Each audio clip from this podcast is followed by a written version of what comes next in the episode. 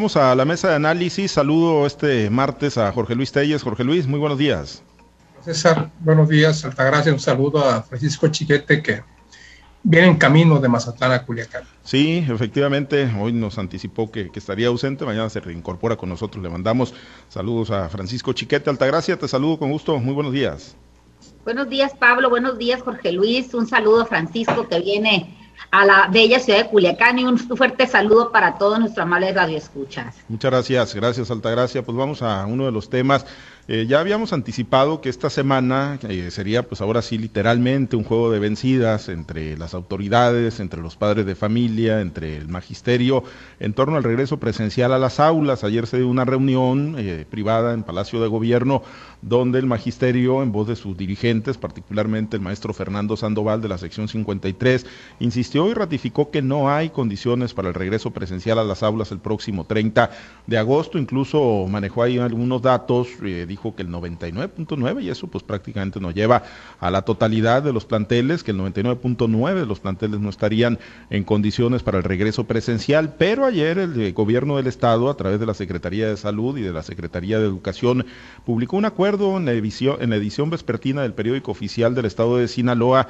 donde, bueno, pues eh, le da validez legal al regreso a clases presenciales con una serie de alineamientos, lo sigue colocando de manera voluntaria a Jorge Luis, pero bueno, pues echando ahora sí que como se dice toda la carne al asador, el gobierno del estado con una serie de alineamientos y disposiciones que la verdad, pues digo, yo no le encontré mucha novedad, ¿no? En torno a lo que ya se sabe, en torno a cuáles son los cuidados que se deben de tomar tanto en el hogar como en los espacios públicos, incluidos obviamente los planteles educativos, pero bueno, marca alguna diferencia, Jorge Luis, este acuerdo que ya publicó el eh, gobierno del estado, que está firmado por Juan Alfonso Mejía, titular de la CEPIC, y por el doctor Efren Encinas Torres, secretario de Salud en Sinaloa. No, en realidad no marca nada, son disposiciones pues que ya, que ya todos conocíamos, excepto, bueno, pues la decisión contundente, categórica del gobierno federal, el, el gobierno del estado de Sinaloa en este caso, de, volver a clases presenciales el próximo, el próximo lunes. Ahora, Pablo César, pues yo no veo cómo, si los maestros no van a estar en las aulas, yo no veo cómo es que vayan a, a regresar a clases presenciales. Y te digo, no veo cómo, ¿por qué? Porque pues la negativa de Fernando Sandoval, el secretario general de la sección 53 del CENTE, que se supone que es la que está alineada con el gobierno del Estado, pues ha dado una, negativa categórica a asistir a clases. Y hay muchas razones, ¿no? Por las que los maestros no, no quieren colaborar en este regreso a clases. Pues, por un lado, entiendo yo que deben estar preocupados también por la salud de los niños, pero también por la suya propia. Ellos han cuestionado mucho la, eficacia de la vacuna Cancino, que fue la que se les aplicó a la mayoría de los trabajadores de, la educación, especialmente pues a los que quisieron vacunarse. Los que no quisieron, pues ahí están sin vacuna, quizás se hayan vacunado cuando les tocó su turno en función de la edad y se hayan aplicado otro tipo de vacunas pero desde mayo se les aplicó la vacuna Cancino a todo el personal educativo del Estado y no únicamente a maestros, sino también a personal administrativo, operativo, técnico, todo aquel que estaba relacionado con el sector educativo se vacunó en ese tiempo, pero con la vacuna Cancino. Ahora que se habla mucho de que esta vacuna no tiene la eficacia que debería tener, bueno, pues ellos dicen que no están protegidos, independientemente de que haya maestros que no se la pusieron. Hay que aclarar que los que no se la pusieron fue porque no quisieron, porque en realidad hubo vacunas para todo el personal educativo en mayo pasado y, y, atendiendo las disposiciones de la Organización Mundial de la Salud y del propio laboratorio que produce la Cancino, ellos se tenían que aplicar una segunda dosis ahora en noviembre. Ellos están pidiendo ya una segunda dosis sin dejar eh, para nada un margen, un beneficio de duda de que el gobierno decida o no aplicar esta vacuna en noviembre. Por lo pronto ahí está, se supone que, que teóricamente tienen todavía protección. ¿Por qué? Porque tiene apenas cuatro meses que se aplicó una vacuna, les quedarían en teoría dos meses de inmunidad. Pero bueno, también ellos hablan de que las escuelas no están en condiciones y hablan, como tú lo acabas de decir, de un 99.99% de que no están en condiciones de, recibir a los alumnos yo creo que sí tienen razón, ¿no? Quizás no en ese porcentaje, pero sí, sí muchas de las escuelas en definitiva no están en condiciones de recibir, de recibir a, los, alumnos porque además del riesgo de, de, contraer el COVID-19, pues hay otros riesgos adicionales, como son el dengue, por decirte algo, como, como es la influenza y algunos otros eh, medicamentos eh, para los que no hay vacuna todavía. ¿Y por qué el dengue? Bueno, pues porque en esta época prolifera, prolifera las plagas de moscos, más con las últimas lluvias que han dejado encharcamientos en las escuelas. Y bueno, pues si alguna escuela está en condiciones ya de volver, pues con el aguacero de, del pasado domingo, definitivamente pues, esto queda totalmente, totalmente descartado. Yo no creo que exista ninguna escuela al 100% para para recibir a los alumnos, pero sí creo que hay algunas en las que sí podrían recibir, recibir a los alumnos después del trabajo hecho por los padres de familia, que no por el gobierno, por los padres de familia que se organizaron y pudieron incluso, incluso ellos costear los propios gastos que implica una limpieza total de una escuela grande, una escuela chica, como sea, para los padres de familia es totalmente oneroso desembolsar cualquier cantidad. ¿Por qué? Porque la situación de emergencia no es únicamente sanitaria, sino también es económica. Entonces, veo un panorama yo muy, muy complejo. El gobierno del Estado, firma el secretario de Salud, el secretario de Educación, pues podrán dar uno y mil disposiciones. Pero si los maestros no van a dar la clase, me pregunto yo, ¿de qué sirve todo esto, Pablo César? Sí, no, no, pues de, absolutamente nada, ¿no? Si los padres no mandan a sus hijos y los maestros no van a las escuelas, además son los mismos maestros los que tienen el contacto con los padres de familia y luego le dicen, hey, yo no voy a ir, le dice el maestro, y pues no mandes a tu hijo, y bueno, pues ahí pues seguramente va a ser muy marcada la, ausencia, ¿no? De, de, la comunidad educativa el próximo el lunes. ¿Qué más quisiéramos, hombre, que, que, se diera el regreso presencial? Sabemos de, de la afectación y del retroceso que se está generando en el proceso de enseñanza-aprendizaje, pero lo primordial tiene que seguir siendo el tema de, de la salud, Altagracia. Y, y bueno, eh, digo, yo no creo que estén así como lo dice Fernando Sandoval, que prácticamente ninguna escuela está en condiciones de recibir a los estudiantes. Yo creo que sí hay condiciones eh, eh, para las clases presenciales, obviamente en condiciones físicas, la condición de la salud y, del riesgo sanitario, eso es otra cosa. Pero bueno, Altagracia, así como hay mucha desconfianza en el tema del color del semáforo, de las estadísticas que maneja el gobierno en torno al COVID, pues también los dirigentes sindicales, los dirigentes del magisterio eh, no gozan así como que de la gran credibilidad. ¿No será que habrá otra agenda oculta que estarán negociando algunas otras cosas o que estarán presionando para obtener algunas otras cosas? Digo, ha ocurrido en el pasado. Yo no creo que sean tan irresponsables como para poner en juego la salud de los maestros, de los niños y de las niñas, pero mira, da para todo con los dirigentes sindicales. Altagracia.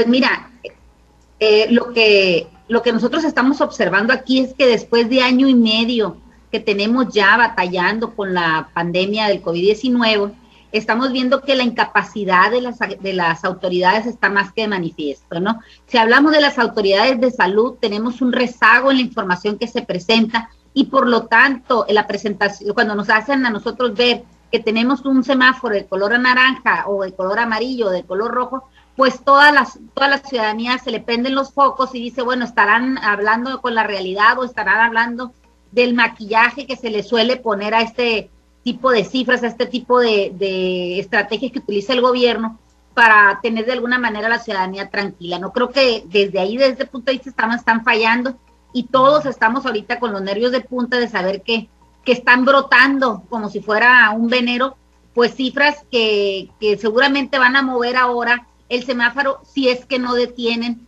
pues las cifras que van avanzando de un día con otro. Cuando hablamos de los sindicatos de, maestros, están en todo su derecho de exigir que eh, mejores condiciones de salud dentro de las escuelas. Puede ser, nada, nada se puede descartar en estos momentos. Todo el mundo trata de jalar algo para su, de beneficio para su, ¿cómo se jalar agua para su molino. Y creo que pudiera ser que estuvieran generando alguna condición de poder mejorar su contrato, de mejorar las condiciones que puedan privar entre magisterio y el gobierno del estado, incluso el gobierno federal. Eh, ahora que estamos este, por entrar a las, a las, a las clases presenciales, eh, nos dan este, estos lineamientos en el acuerdo firmado el día de ayer, y donde sí reconoce el gobierno que hay una, una situación de abandono de, las, de, de lo que son los planteles educativos en el Estado. Esto es muy grave porque eh, dentro del, presupuesto se le asigna al ICIP, si es que no estoy equivocada, pues una cantidad de recursos para que esto no hubiera sucedido en el tiempo. Lo que sí es que hay una, hay una, hay una desatención total en el tema de, de, la educación. Quizás el regreso no sea en sí el problema, de que si voy o no voy. El asunto es que todos nos echamos la cola al hombro y más los que estaban eh, de responsables de esta área. En el área de salud sabemos que hay muchas deficiencias y en el área educativa, pues sabemos que hay más ahora. ¿Por qué? Porque ahora ya fue tanto la manipulación que se ve a las cifras, tanta la manipulación a la información y tanta la desatención que ahora nadie, nadie sabe si la verdad es verdad o la mentira es mentira. O sea, han estado en esa situación de, de, de mucha comunicación, pero esa comunicación que no es en base a cifras, no es en base a información real. Hay mucha especulación en esto me parece que nosotros como padres de familia, pues somos los que tenemos que evaluar si estamos en condiciones de poder llevar al niño a la escuela. Establecieron una serie de puntos donde se habla de filtros de salud de, en la casa, en la escuela y en el aula. Pero lo que no se dice es que muchos de los niños, muchos de los padres de familias que llevan a sus hijos a las escuelas, pues todo fuera en el país de, las, de Alicia en el País de las Maravillas, todo fuera muy fácil. Yo tengo la escuela aquí enfrente de mi casa, o una cuadra, lo llevo caminando no tiene riesgo de contagio. O yo tengo un automóvil, me subo en el carro, lo llevo al niño y dejo a la puerta de la escuela al niño, no hay contagio o hay menos índice de contagio, más, menos riesgo. Pero cuando estamos hablando que hay niños que tienen que trasladarse de una colonia a otra y tienen que hacer uso del transporte público y los padres también, bueno, pues entonces el índice de contagio aumenta por la movilidad en sí que hay, por el solo hecho de hacer eso. Me parece que hay muchas cosas que dejaron fuera en este famoso decálogo de eh, en el acuerdo firmado ayer y, todavía falta que, se cumpla, ¿no? Cuando se habla de porcentajes, desde el año pasado no creo que no hubieran podido hacer eso. Lo que pasa es que ha sido mucho la simulación, el, el, en pueblo se dice el me vale no sé qué, no, pues no, porque sería muy grosero decirlo aquí, pero es mucho el índice de eso que, de lo que ha este adolecido eh, los gobiernos del estado, el gobierno federal y el gobierno municipal. Y nosotros como padre de familia, pues de alguna manera primero nos parecía cómodo tener a nuestros hijos a la escuela, de, perdón, en la casa y no en la escuela, y después nos dimos cuenta que el hacerla de pares de familia, el hacerla de empleado, el hacerlo de ama de casa, bueno, pues está, se vuelve complicado y además sabemos que nuestros hijos no están teniendo el mejor nivel educativo que quisiéramos, ¿no? Y no es porque en la escuela lo hayan, lo puedan lograr, sino que de todas maneras siempre va a ser necesaria la instrucción que dé el, el docente, que es el que está de alguna manera capacitado profesionalmente para hacerlo, que con todo esto que está pasando. Hay muchas cosas todavía en el tintero, van a seguir saliendo y ojalá y de verdad estén preocupados por el índice de regreso, porque la salud se prevalezca y sobre todo porque los niños reciben una educación de calidad, pero me, pero me parece que esto va a seguir dando de qué hablar y, desgraciadamente lo que está en riesgo pues es la familia es, es, la vida de nuestros hijos, sí. ¿no? la de nosotros mismos también. ¿no? Sí, sí, sí, la de todos, el efecto en cadena, el efecto en cascada que puede tener, ¿no? El regreso a clases y los contagios que se puedan dar al seno de las escuelas puede ser, pues otra vez catastrófico, podríamos estar hablando pronto de una cuarta ola, en fin, eh, sí, sí es verdaderamente complicado. El jueves se va a realizar una nueva reunión, de acuerdo a lo que anticipó Fernando Sandoval, y ahí, bueno, pues establecerán ya las condiciones ahora sí de si se da o no se da el regreso presencial, que se sigue viendo bastante complicado. Este acuerdo indica que en condición de semáforo amarillo, como el que está el estado de Sinaloa en estos momentos, podrían estar operando los planteles hasta con un 75% de ocupación. Difícil, complicado que se dé ese escenario del 50 hasta el 75%. En un escenario de color verde, en el semáforo epidémico podría ser hasta el 100%. En el rojo, donde estábamos hace apenas unos días, la semana pasada, la operación era hasta el 30%, Jorge Luis. Pero bueno, en este juego de las vencidas, eh, pues ¿qué debe prevalecer, Jorge Luis? El derecho a la salud, el derecho a la educación, se pueden empatar, se pueden ir, eh, se puede ir transitando, eh, sacando adelante los dos derechos fundamentales, cuál es más importante, obviamente, pues claro, el de la vida, ¿no? Pero se puede, se puede ir empatando, las autoridades se preocuparon porque íbamos a llegar a este momento de inicio del ciclo escolar se preocuparon por, por afinar las tecnologías, la metodología de enseñanza a distancia o simple y sencillamente, pues durante el periodo vacacional y estos meses de pandemia no se han, no se han ocupado por afinar esos lineamientos? Ahorita en tu participación anterior me llamó la atención que dijiste que, que no hay canal de comunicación más estrecho que el que tienen los maestros con los padres de familia. Y lo vemos cuando los maestros deciden tomarse un puente largo, eh, que dicen el lunes eh, no vengo porque me voy a brincar el lunes porque el martes es el día del maestro o día de quien sea, y inmediatamente corren la voz de que no van a asistir. Entonces que no tiene caso que, que, los, que los alumnos vayan a la escuela si ellos no van a estar presentes. Aquí puede ser la misma situación. Decirle a los maestros, a los padres de familia, que una, por una u otra circunstancia no van a la escuela. Los motivos o pretextos o razones son muchas. Una de ellas, bueno, pues la salud de los niños, que es la bandera principal, la salud de ellos mismos, la salud de la familia, porque si un niño se contagia de COVID en la escuela, evidentemente va a venir a contagiar a sus padres, a sus abuelos, a toda su familia. Y luego está el tema de el tema que, que parece ser que es el más importante, que no, no lo es, que es el de la que no es menor, pero que no es el más importante, que es las condiciones físicas de las escuelas. ¿Qué va a pasar el martes, el jueves, una, una, nueva reunión? Pues yo no veo cómo, cómo pueden llegar a, una, a un arreglo los maestros con autoridad, si definitivamente el Sindicato Nacional de Trabajadores de la Educación es el más importante de América Latina y difícilmente, difícilmente hay voluntad que les gane una decisión. Vamos a ver, vamos a ver, me gustaría saber por dónde, por dónde podrían este, llegar a un acuerdo más o menos satisfactorio.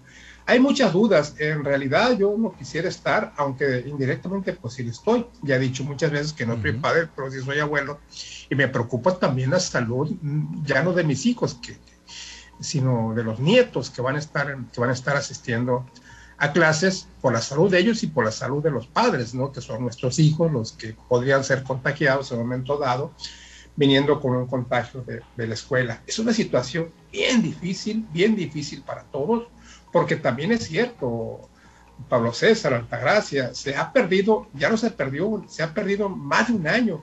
Hay que recordar que la pandemia cayó cuando íbamos a la mitad del semestre del ciclo pasado, o sea que estamos perdiendo dos semestres y medio de clases en los cuales se han tirado lamentablemente por la basura, salvo algunas escuelas privadas que sí implementaron un buen sistema, obviamente con alumnos de mejor capacidad económica y de maestros que no pertenecen al CENTE, ni a la CENTE tampoco, pues puede ser que sí se lograron algunos resultados, pero no fueron los óptimos. Eh, se tiene que reconocer, hacer ejercicio y admitir que lamentablemente el sistema de educación a distancia fue un fracaso total, absoluto y rotundo, y que difícilmente se va a avanzar si, si, si se insiste con ese sistema. Pero bien, como lo decía Altagracia ahorita, lamentablemente nadie se preocupó, dejaron correr el tiempo. Las escuelas ahí se quedaron abandonadas por todos estos meses, que han sido, ¿qué? 12, ya casi, casi 18 meses, las escuelas en total abandono. Y si antes era difícil reparar una escuela, tras dos meses de vacaciones que se conjuntan con la época de lluvias, la época en que crece la maleza en las escuelas, imagínate ahora, con año y medio, y no únicamente en las escuelas, yo veo la situación, por ejemplo, de Ciudad Universitaria, está de paso aquí a mi casa, en las de ustedes, y veo también la situación de abandono en la que está Ciudad Universitaria, razón por la cual el rector ya está pidiendo un apoyo extraordinario de más de 100 millones de pesos para poder dejar la universidad, las, eh, los campus universitarios en condiciones de recibir a los alumnos. O sea, ¿pensaron que esto se iba a arreglar solo o qué pensaron? Dijeron las escuelas ahí abandonadas, tiradas, que se robaron el cableado, que se robaron los aires acondicionados, que se robaron las, los pizarrones hasta los escritorios. Es muy lamentable, pero más lamentable es la indiferencia del gobierno al no haber tomado las precauciones adecuadas.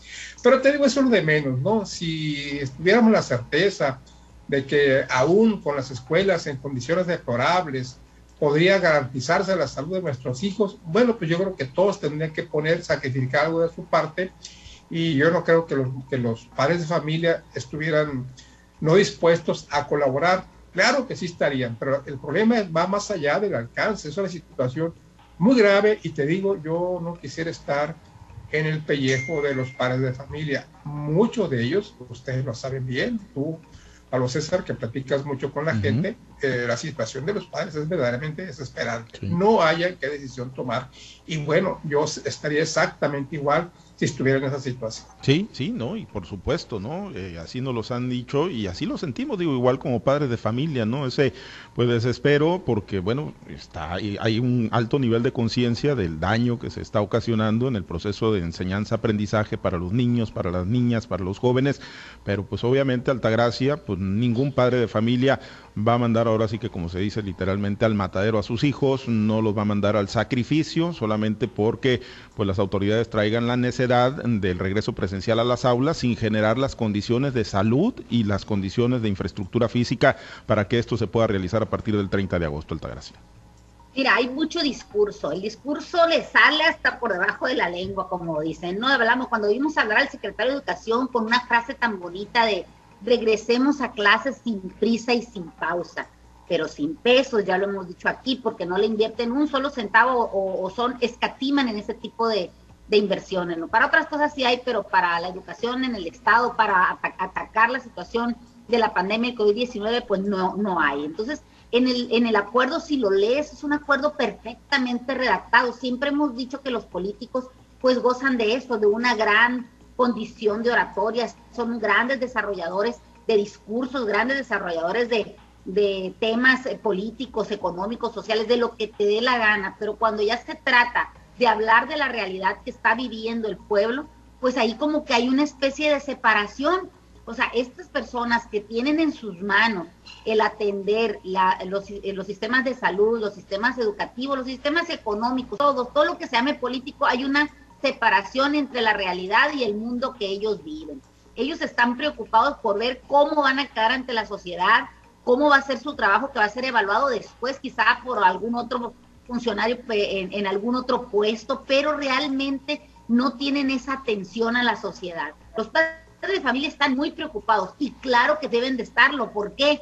Porque simplemente estábamos hablando y discutiendo que no era posible que Sinaloa pasara de un semáforo rojo a un semáforo amarillo sin tocar el, el naranja y resulta que el día de ayer le sacan de abajo de la, de la cama pues otro, otra cantidad de muertos impresionante, ¿no? Entonces, ¿desde, ¿desde cuándo están ocultando las cifras? ¿Desde cuándo las están maquillando? Están solamente tratando de quedar bien con alguna persona, entiéndase que es el, el presidente de la República para cumplir con el de eh, truena, truena, relampagueo, háganle como quieran, pero este 30 de agosto van a entrar los niños a la escuela. Me parece que son situaciones que han estado, que, están, a la gente la tienen muy nerviosa y sobre todo la tienen en ese estado de, incertidumbre, de saber, estamos o no estamos. Y, lo único que desgraciadamente vemos, escuchamos es, fulano de tal ya no está, fulano de tal lo tienen de esta manera, fulano de tal ya se lo llevaron al hospital, y así, entonces lo que estamos viendo es la comunicación de Radio Pasillo. ¿Por qué la autoridad no se ha puesto realmente en los zapatos que se debe poner de ser el gestor de políticas públicas, el gestor de, procurar el bien común, de preservar la salud y, y, también de proveerle a, a, los ciudadanos pues una educación de calidad, pero con seguridad. Ahí es donde creo que el gobierno sigue fallando y sigue dejando de lado la, las necesidades del pueblo por atender la agenda política. Eso es muy grave. Creo que de mi punto de vista, desde ahí es donde está fallando realmente la autoridad encargada, en este caso de la educación y de la salud. Muy bien, pues ya quedan menos días y veremos finalmente pues qué ocurre el 30 de agosto. Por lo pronto nos despedimos, Altagracia. Muchas gracias, excelente día. Que tengan un excelente día. Gracias, excelente martes, Jorge Luis. Muchas gracias. Sí, una frase también doble sentido es se a escuelas presenciales, pero no son obligatorias. Es decir, únicamente va a asistir quien quiera asistir. Pero ¿qué va a pasar con ese niño que no asista? Es una amenaza de que va a perder el año. O sea, te dicen, nadie está obligando a nadie de que vaya. Bueno, sí, pero va a tener un precio el hecho de que no vayas a la escuela. Entonces no es tampoco una solución convenida. ¿no? Dice que van a utilizar las herramientas de clases a distancia. ¿Cuáles? ¿Cómo? Esa es la pregunta. ¿Cuáles herramientas y cómo? Si no hay infraestructura. ¿Qué va a pasar? Por ejemplo, si el maestro decide ir a clases presenciales, va una parte del grupo y la otra parte del grupo no. Va a atender eh, clases eh, presenciales y clases a modalidad de distancia y virtuales el mismo maestro. ¿Cómo la van a hacer? La verdad que se ve imposible, pero bueno, como se los comentaba, vamos a seguir platicando. Este tema nos va a seguir dando para el resto de la semana. Muchas gracias. Muchas gracias al auditorio también. Muchas gracias a Francisco Chiquete. Le mandamos el saludo y lo esperamos mañana. Nos despedimos. Gracias a los compañeros operadores en las diferentes plazas de Grupo Chávez Radio. Muchas gracias, Herberto Armenta, por su apoyo en la producción y transmisión de Altavoz TV Digital. Se queda con Vivir, vale la pena, como cada 24 de mes, el programa producido y dirigido por nuestro eh, presidente vitalicio, el licenciado Roque Jesús Chávez López. Vivir vale la pena en memoria de nuestro director fundador, don Roque Chávez Castro, en las diferentes estaciones de Grupo Chávez. Hay información más tarde a la una de la tarde, Altavoz Segunda Emisión, La Voz del Radio Escucha, Altavoz en Red, más tarde y Guardianes de la Noche. Quédese con nosotros. Soy Pablo César Espinosa. Le deseo a usted que tenga un excelente y muy productivo día.